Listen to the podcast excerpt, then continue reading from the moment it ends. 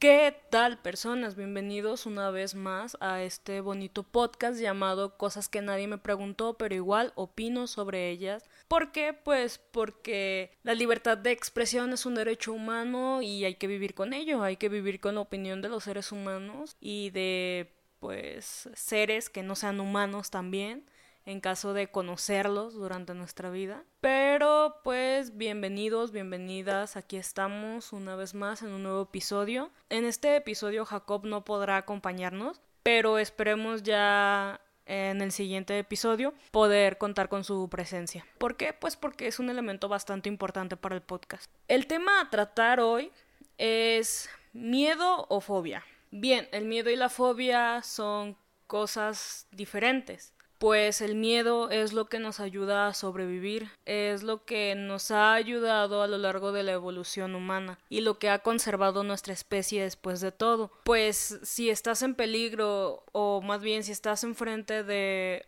un animal salvaje, por ejemplo, un león, un tigre, un oso o un gorila, entonces tú no te vas a poner a pelear con ese ser. Eh, lo primero que va hacer tu cerebro es racionalizar las cosas, al menos de una forma no directa. Pues no eres anatómicamente más fuerte y no tienes nada para defenderte. Al menos no de forma pues natural, entre comillas, o que la evolución nos haya dado. Sí, la evolución nos ha dado armas científicas después de todo, pero recordemos que sin las armas científicas no seríamos la cumbre de la cadena alimenticia. Volviendo al tema, si te encontraras con uno de esos depredadores, seguramente tú te esconderías o te quedarías quieto o quieta hasta que el peligro pase, hasta que todo simplemente culmine, pero siempre manteniéndote a salvo. O evitarías ese peligro a toda costa, porque pues es nuestra naturaleza, es lo que nos caracteriza a todos los seres vivos, la preservación de nuestra especie, entonces está bien y es totalmente racional, pero eh, la fobia, al menos como nos lo explica nuestro bonito internet, dice textualmente, una fobia es un miedo intenso y progresivo o ansiedad por un determinado objeto, animal, actividad o situación que ofrece poco o ningún peligro real. Mm, pues real en esta ocasión o en la mayoría de las ocasiones creo es lo que podemos sentir vaya con nuestros sentidos y pues lo vamos a tomar de esa forma al menos en este momento. Claro, es una pregunta bastante profunda y es algo que no han resuelto muchísimas generaciones de filósofos y, y pues no espero ser la persona que llegue y les diga, ah, pues esta es la respuesta a la realidad. No, no creo que funcione así. Eh, pero vamos a tomar como referencia eso lo que podemos sentir y percibir. Entonces, una fobia no demuestra una amenaza real. ¿Eso qué quiere decir? Eso quiere decir que sí, que es como la ansiedad, como ya lo habíamos visto, bueno, como ya lo habíamos escuchado en un podcast anterior, bueno, en un episodio anterior. Eh, nosotros como seres, como individuos, eh,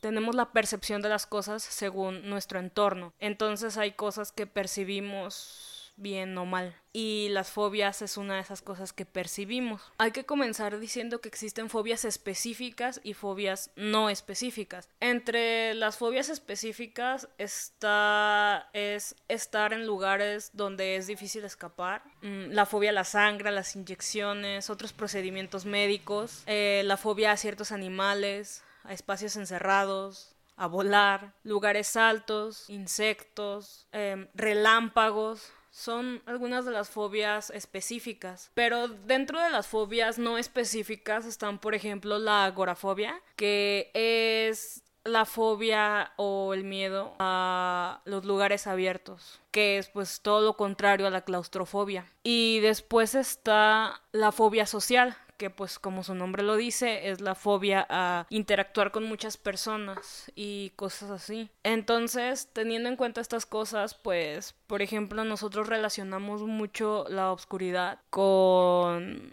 la muerte o la nada absoluta, que es algo que también hablamos en un podcast pasado, y los seres humanos le tememos a dejar de existir. Entonces, no poder ver, por ejemplo, tu mano, ni siquiera estando enfrente de ti, es como dejar de existir. Pero yo les vengo a hablar de mi experiencia básicamente, porque es lo que yo sé. y es lo que entiendo con estas cosas. Yo, como todo ser viviente en este mundo, no estoy exenta a ninguna de las evoluciones primitivas o no que hemos tenido a lo largo de pues tantos años. Y he tenido fobias, claro, he tenido miedos también, los miedos racionales supongo, pero entre las fobias que tenía de niña tuve em, fobia a la oscuridad y eso me causaba pues ansiedad, bueno, no ansiedad tal cual, pero sí me causaba mucho malestar. Yo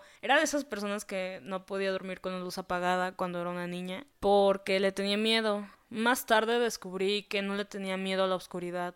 A lo que realmente le tenía miedo es a lo que podría aparecer en esa oscuridad. Porque cuando era una niña solía ver muchas películas de terror. Y realmente no era por mí, o es más bien por querer hacerme valiente porque según yo no le tenía miedo y en el momento quizá no, pero más adelante creía que realmente iba a aparecer en mi habitación, debajo de mi cama o algo así y me cubría con una sábana, una cobija o con lo que tenía en la mano, ¿por qué? Pues porque tenemos esa forma irracional de cubrirnos, ah, pensamos que es como una manta mágica que nos va a proteger de todo. Eh, conforme fui creciendo, me fui dando cuenta que no creo en los fantasmas, ni en los monstruos, ni en nada mítico o mitológico. Entonces dejé de tenerle miedo a la oscuridad porque no era miedo a la oscuridad. De esa forma superé al menos esa, esa fobia. Más que miedo, fobia.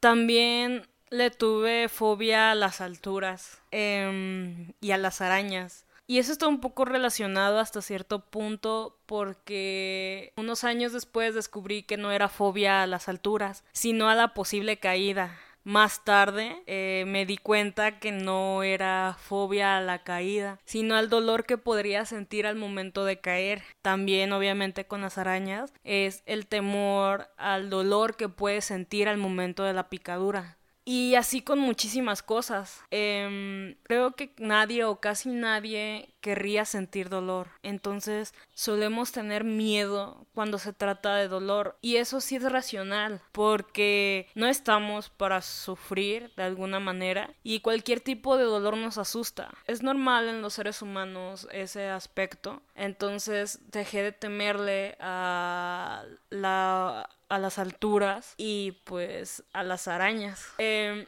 no le tengo miedo ya al dolor, o sea, no es como que quisiera sentirlo, no soy masoquista, no, no quiero sentir dolor, por mí mejor evitarlo. Pero en caso de sentirlo en algún momento no tengo miedo, o sea, cuando te pasa algo te duele, obviamente te va a doler. Em, en cualquier momento puede pasar algo, ese es el punto. Y si en cualquier momento puede pasar algo, entonces me parece irracional temerle al dolor de esa forma. Entonces superé esos miedos, o más bien esas fobias. Y después descubrí que también le tenía fobia a hablar en público, porque fui una persona muy insegura. Entonces, al hablar en público sentía que me juzgaban, que hacía las cosas mal o que las cosas iban a salir mal de una u otra forma. Entonces, imaginarán que para mí exponer en una clase o en cualquier otro lugar era algo horrible, de verdad horrible. Me sudaban las manos, eh, me temblaba la voz, tartamudeaba mucho, me olvidaban las cosas. Entonces comprendí que quería expresarme y que quería compartir ciertas cosas con el mundo, como lo estoy haciendo ahora en este podcast. Y comencé a trabajar en eso. Me fui preparando. Cuando yo expongo, al menos una buena técnica que tengo es que independientemente del material que tengo para poder exponer, eh, me pongo a estudiar, a estudiar absolutamente todo, todo lo que tenga al alcance con respecto al tema y entonces te das cuenta que no importa el material que te esté acompañando, sino el conocimiento que tienes y cómo lo aplicas o cómo lo das a conocer. Gracias a eso superé mi fobia social de alguna forma a hablar en público y a expresar mis ideas con otras personas. También le tuve miedo a hablar con adultos por la misma razón. Me sentía insegura eh, siempre pensé que sabían más que yo en muchísimas cosas. Y de una u otra forma sí, porque han vivido más tiempo, son personas que han habitado esta tierra más tiempo, entonces una u otra cosa han de saber más que yo. eso es seguro. Pero es esto, este es el punto de, de todo lo que les quiero decir, es que puedes superarlo. Eh, las cosas que te acomplejan, los, las fobias que tienes, los miedos, son superables. Puedes ir a terapia, porque siempre hemos dicho en este podcast que ir a terapia es bueno, está bien y no debería de, avergonzar a nadie, absolutamente a nadie, eh, esa postura. Ir a terapia es sano, personas, muy sano. Entonces, también puedes hacer un ejercicio que yo no tuve la oportunidad de hacer porque quizá yo fui superando mis fobias conforme fui creciendo y me fui dando cuenta de cosas porque son por etapas. Eh, siempre le tienes miedo a algo, pero puedes ir superándolos. Así como van llegando, se pueden ir yendo. Intenta abrir tu celular en un blog de notas o tu computadora o agarra un papel y anota y haz una lista de todas tus fobias. No tienen que ir en orden de lo que más te da miedo a lo que menos te da miedo o al revés. Solo tienes que hacer una lista. Una vez hecha esa lista, intenta elegir la que menos te dé miedo. Entonces trabaja sobre ella intenta llegar a la raíz de ese miedo. Por ejemplo, lo de las alturas. Este, sube a la azotea de tu casa, ve hacia abajo y si te mareas o algo, intenta descubrir por qué es. Puede ser vértigo, sí, sí, puede ser vértigo en definitiva, pero intenta descubrir si es eso o si es miedo. ¿Y el miedo por qué? ¿A qué le tienes miedo? ¿A estar muy alto? A la posible caída o al dolor que te puede ocasionar esa caída. Intenta ir más profundo, mucho, mucho más profundo. Eso ayuda porque, como dicen, hay que erradicar todo de raíz. Eso está bien, eso es lo más ideal, por así decirlo. Y trabaja sobre todo eso. Eh, cualquier miedo es superable. Es fácil decirlo en este momento porque he superado la mayoría de mis miedos, he superado la mayoría de esas fobias irracionales, por así decirlo, y viví para contarlo. Pero, por ejemplo, alguien que lo tiene puede decir que no, que en ese momento no está dispuesto o dispuesta para hacerlo o no, no quiere hacerlo, pero intenta aprovechar esta cuarentena porque, bueno, ya no es cuarentena porque ya no son 40 días, pero intenta aprovechar este aislamiento social al menos para hacer eso. Superar los miedos creo que es muy importante. Una vez alguien dijo que no es valiente el que no tiene miedos, sino el que tiene miedos pero lo supera. Y eso es muy correcto a mi parecer. No recuerdo quién es. Por favor, si se acuerdan o algo, pónganlo en algún comentario en, en alguna de las redes porque no lo recuerdo, igual lo buscaré. Pero es eso, eres valiente por superarlos y también eres valiente por intentarlos. Digo, lo más ideal es superarlos, sí, pero intentar no te cuesta nada y si no lo logras a la primera, a la segunda o a la tercera, tienes una vida para seguir intentando. Así que tienes muchos intentos antes de rendirte. Sé que no puedes resolver un problema con el mismo pensamiento con el cual creaste el, el problema y que a veces necesitas verlo desde otra perspectiva o necesitas bajar tus estándares porque sí, así es la vida, así es nuestra realidad. De esa forma es que como personas podemos crecer. Entonces siga adelante, pero no te aferres si no es necesario. Con esto me despido de ustedes. Espero tengan una bonita mañana, una bonita tarde o una bonita noche. Y que pues no importa el embrollo en el que estén metidos, no hay mal que por bien no venga. Y sí, es muy positivo de mi parte esto, a pesar de que no soy una persona realmente positiva. Pero así son las cosas, así es esto, así funciona creo que es parte de vivir, encontrarle lo bueno de alguna forma a esta vida cruel. Y para finalizar, les daré las recomendaciones de esta semana. Una de las recomendaciones es una serie de Netflix, se llama Anne Cone. Literalmente así se llama. Es Anne with an E. Tiene ocho libros y la serie tiene, tiene tres temporadas. Espero vean esa serie, es una serie muy linda. De hecho yo la terminé de ver hace poco y me agradó muchísimo, entonces espero les, les de la misma manera. La segunda recomendación y última es una canción de Zico. Any Song, así se llama la canción. Es una canción coreana, no sé quién de ustedes sepa coreano, pero pues no sé si la mayoría, la minoría, pero veanlo subtitulado. Es muy buena la canción, al menos los subtítulos que yo he leído son bastante buenos. Y pues con esto personas me despido, no sin antes recordarles que son excelentes y que si no consideran eso entonces trabajen en ustedes porque solo ustedes pueden esperar cosas de ustedes mismos. Así que personas, nos escuchamos en el siguiente episodio. Chao.